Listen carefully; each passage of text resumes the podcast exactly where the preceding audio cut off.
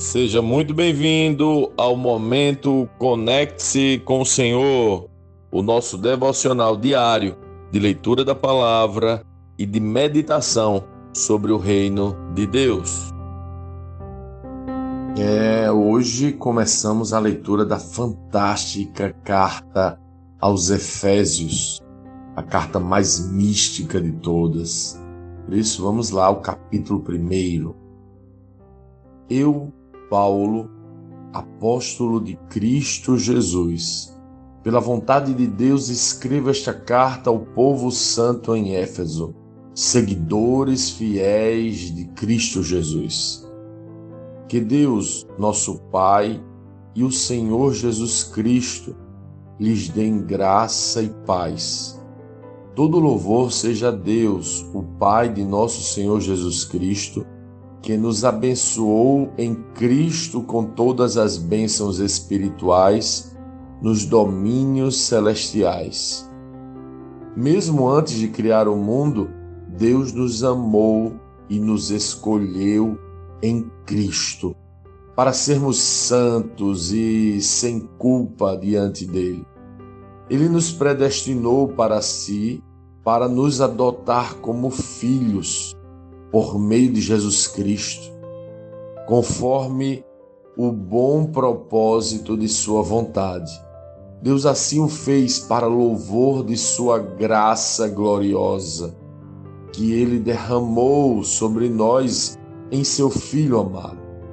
Ele é tão rico em graça que comprou nossa liberdade com o sangue de Seu Filho e perdoou nossos pecados generosamente derramou sua graça sobre nós e com ela toda sabedoria e todo entendimento.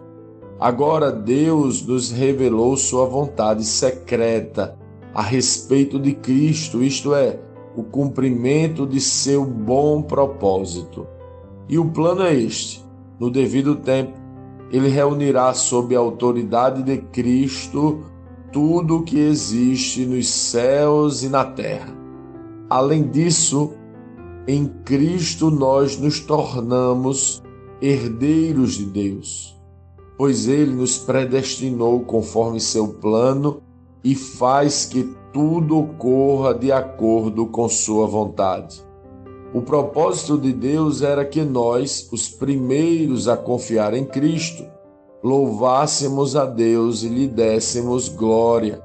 Agora vocês também ouviram a verdade, as boas novas da salvação. E quando creram em Cristo, ele colocou sobre vocês o selo do Espírito Santo que havia prometido. O Espírito é a garantia de nossa herança, até o dia em que Deus nos resgatará como sua propriedade para louvor de sua glória. Desde que eu soube de sua fé no Senhor Jesus Cristo e de seu amor pelo povo santo em toda parte, não deixo de agradecer a Deus por vocês.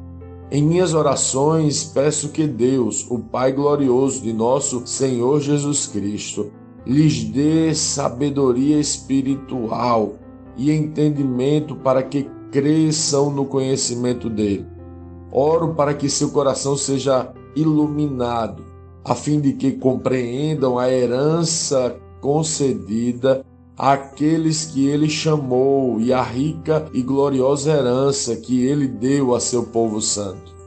Também oro para que entendam a grandeza insuperável do poder de Deus para conosco, os que cremos.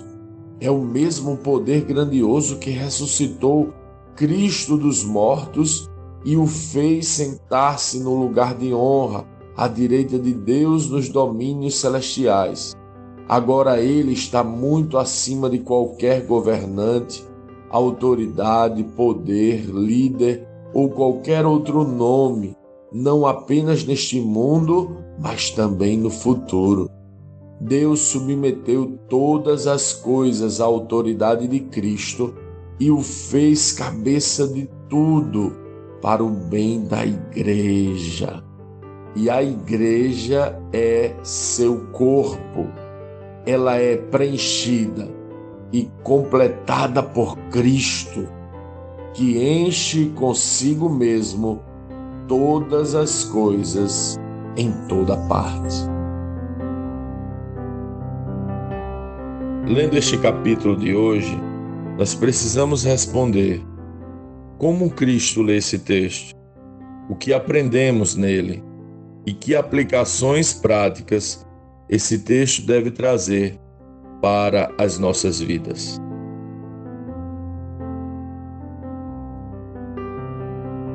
Quanto aprendizado em um só capítulo. Realmente a carta aos Efésios é muito profunda e muito espiritual. Paulo declara que antes da fundação do mundo, Deus nos amou, escolheu, predestinou e nos adotou como filhos para sermos santos e sem culpa, conforme o bom propósito de Sua vontade. Isso não é sensacional? Pensar que esta fé que hoje vivemos faz parte de um plano traçado antes da fundação do mundo é impressionante. Será que o plano eterno feito antes da fundação do mundo contemplava todos os detalhes de nossa jornada que já haviam sido considerados todos os pequenos passos? Por exemplo, será que ele anteviu e predestinou essas palavras que você lê agora? Será que se você lê ou se eu não escrever, se você não ler, será que ele contemplou todas estas pequenas variáveis? Ou seu propósito e plano engloba apenas os aspectos centrais da caminhada? O fato é que Paulo afirma que ele é rico em graça e comprou nossa liberdade com sangue do Filho amado e nos perdoou os pecados para que seu propósito fosse em nós satisfeito. Ou que pelo menos seu propósito começasse a ser satisfeito em nós, os que cremos. E o plano é este: no devido tempo, ele reunirá, sob a autoridade de Cristo, tudo o que existe nos céus e na terra Paulo ainda diz que ele nos predestinou conforme seu plano e faz que tudo ocorra de acordo com sua vontade. Isso é muito sensacional para mim. Na verdade, eu não acredito bem que Deus faz microgestão, ou seja, fica controlando todos os pequenos eventos que acontecem, mas de alguma forma tudo ocorre de acordo com sua vontade. Penso que, mesmo que ele não controle tudo no detalhe, de forma geral, tudo ocorre conforme a sua boa vontade. E a vontade dele é especialmente interessante. Paulo vai dizer que a vontade dele em nós é que, sendo nós os primeiros a confiar em Cristo, que nós entregássemos a Ele louvor e glória. Mas o que seria esse louvor e glória? Será que é simplesmente louvores e cânticos a Ele? Será que Deus sofre de alguma crise existencial que deseja que estejamos afirmando Sua grandeza? Será que Ele espera que entoemos músicas devocionais de adoração Será que é isso? Será que é apenas isso? O texto nos dá uma pista a respeito do que é louvar e glorificar a Deus. O texto me faz entender que ele colocou em nós o Espírito Santo como garantia para louvor de sua glória, até o dia em que ele nos resgatará. Após falar deste fato que o Espírito Santo nos foi dado, Paulo menciona a fé e o amor dos Efésios pelo povo santo. Ele fala sobre sabedoria espiritual e crescimento quanto ao conhecimento de Deus. Fala de uma iluminação que vivemos à medida que compreendemos aquilo que recebemos, a graça. Fala sobre o entendimento da autoridade de Cristo sobre tudo e sobre todos. Me parece que louvar e glorificar a Deus é justamente crescer nesse entendimento, é ser preenchido pelo entendimento do Cristo. O verso 23 vai dizer que a igreja, nós os que cremos, é o corpo de Cristo e que este corpo é preenchido e completamente preenchido por Cristo. Isso é muito forte.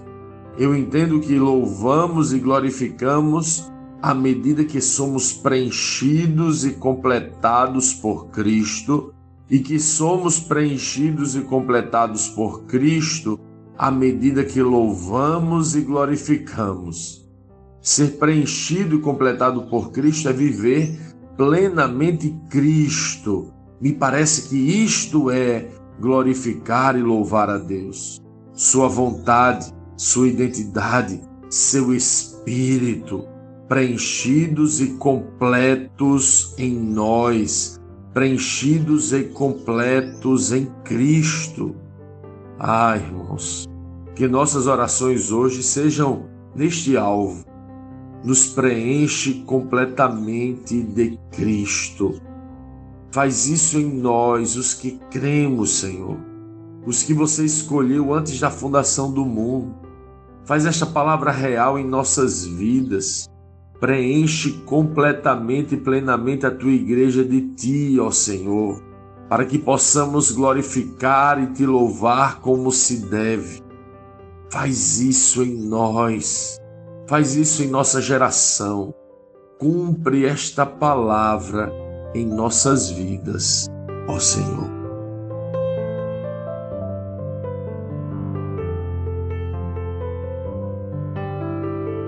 Sim, que bom ter você neste devocional e poder compartilhar o Evangelho. Mas, como sempre dizemos, o texto de hoje, o texto de cada dia, tem muito mais para oferecer, muito mesmo. Nosso objetivo aqui é te influenciar a parar um pouco e ler o texto bíblico, pois acreditamos que cinco minutos de vida na palavra podem transformar completamente uma vida. Que Deus te abençoe leia, medite, comente, pergunte e adore o Senhor no seu lugar secreto. Conecte-se com o Senhor.